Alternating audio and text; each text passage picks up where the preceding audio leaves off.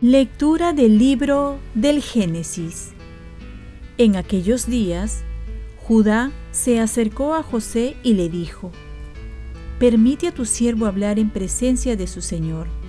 No se enfade mi señor conmigo, pues eres como el faraón. Mi señor interrogó a sus servidores, ¿tienen ustedes padre o algún hermano? Y respondimos a mi señor, tenemos un padre anciano y un hijo pequeño que le ha nacido en la vejez. Un hermano suyo murió y solo le queda este de aquella mujer. Su padre lo adora. Tú dijiste a tus servidores, tráiganlo para que lo conozca. Si no vienen con ustedes su hermano menor, no vuelvan a verme. Cuando regresamos a casa de nuestro padre, tu servidor, le contamos todas las palabras de mi Señor. Y nuestro Padre nos dijo, vuelvan a comprar algunos alimentos. Le dijimos, no podemos bajar si no viene nuestro hermano menor con nosotros. Pero él replicó, saben que mi mujer me dio dos hijos. Uno se apartó de mí y pienso que lo ha despedazado una fiera, pues no he vuelto a verlo si arrancan también a éste de mi presencia y le sucede una desgracia, me harán bajar a la tumba lleno de tristeza.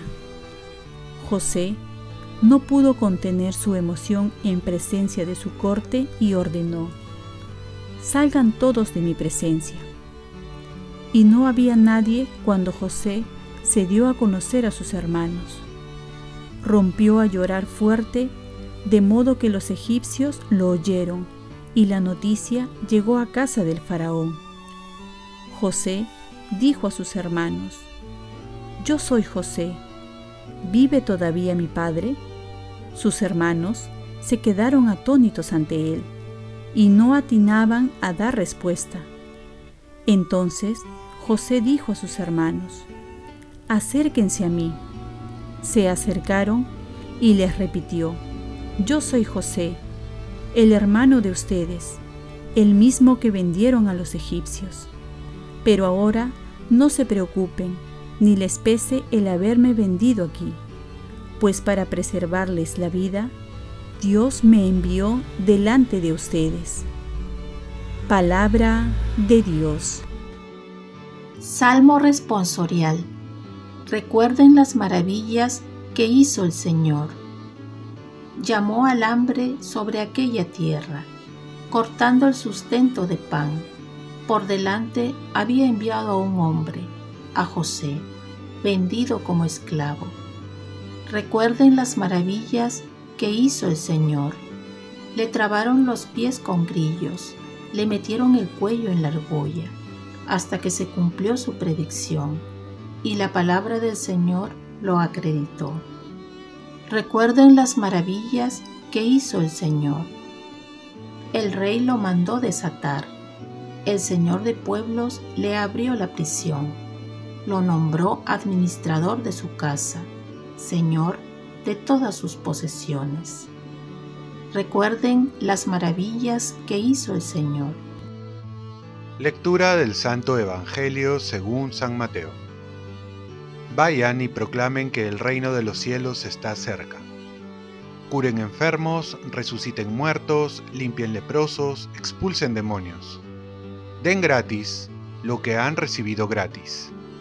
En aquel tiempo Jesús dijo a sus apóstoles, No lleven encima oro, plata, ni monedas, ni provisiones para el camino, ni dos túnicas, ni sandalias, ni bastón, porque el que trabaja merece su sustento. Cuando entren a un pueblo o ciudad, busquen a alguna persona de confianza y permanezcan en su casa hasta el momento de partir. Al entrar en una casa, saluden con la paz. Si la casa se lo merece, su paz vendrá sobre ella. Si no se lo merece, la paz volverá a ustedes.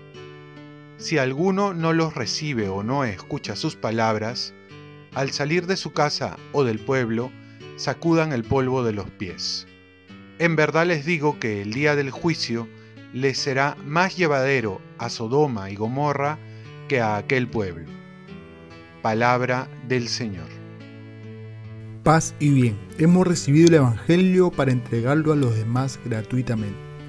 En la primera lectura estamos concluyendo la magnífica y conmovedora historia de José, que se encuentra con sus hermanos después de ser vendido por ellos como un esclavo. Una tragedia que Dios la va a convertir en un final feliz. Es la historia de tantas personas que no comprenden en el momento el porqué de su desgracia, de la crisis, de los golpes de la vida. Y en la que pensamos que Dios se ha olvidado, o peor aún, que nos está castigando. Mientras lo que Dios está haciendo es cimentar las bases para un proyecto de vida que sobrepasará toda expectativa, ya que se cumplirá lo que dice la cita bíblica. Dios todo lo permite para el bien de los que lo aman. Romanos 8:28. Vemos que Dios se vale de todo, hasta de lo malo que le pasa a José para llevarlo a ocupar uno de los cargos más importantes y poderosos en el país de Egipto. Y desde ahí va a reconciliarse con sus hermanos y a salvar a su familia. Les recomiendo que lo puedan leer en Génesis capítulo 41 siguientes. Los discípulos, una vez que han encontrado a Jesús y han sido testigos de sus milagros y palabras, no se quedan ahí. Jesús les invita a dar un paso más.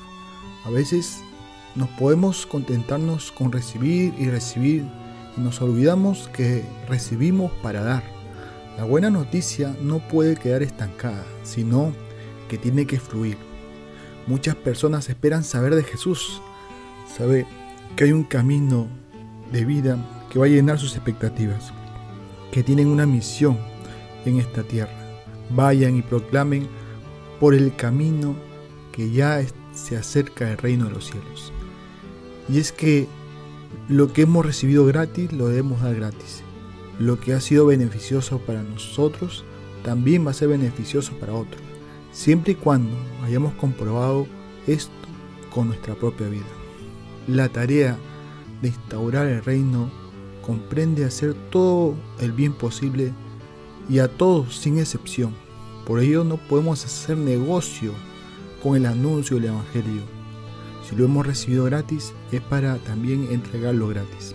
Por otro lado, también comprende saber vivir con lo necesario, pues el que acumula para sí ya no está trabajando para el reino de Dios, que se va forjando en la caridad y en la solidaridad, con la misericordia para llegar a la fraternidad universal. Oremos, Virgen María, ayúdame a saber confiar en Dios, que todo lo permite para el bien de los que lo aman. Y cuando reciba el Evangelio, también pueda darlo a los demás, que también lo necesitan ofrezcamos nuestro día. Dios Padre nuestro, yo te ofrezco toda mi jornada en unión con el corazón de tu Hijo Jesucristo, que siga ofreciéndose a ti en la Eucaristía para la salvación del mundo. Que el Espíritu Santo sea mi guía y mi fuerza en este día para ser testigo de tu amor. Con María, la Madre del Señor y de la Iglesia, te pido por las intenciones del Papa.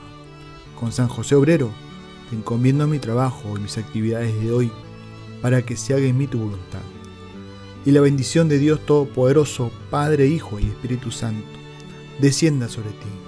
Cuenta con mis oraciones y yo cuento con las tuyas y que tengas un santo día.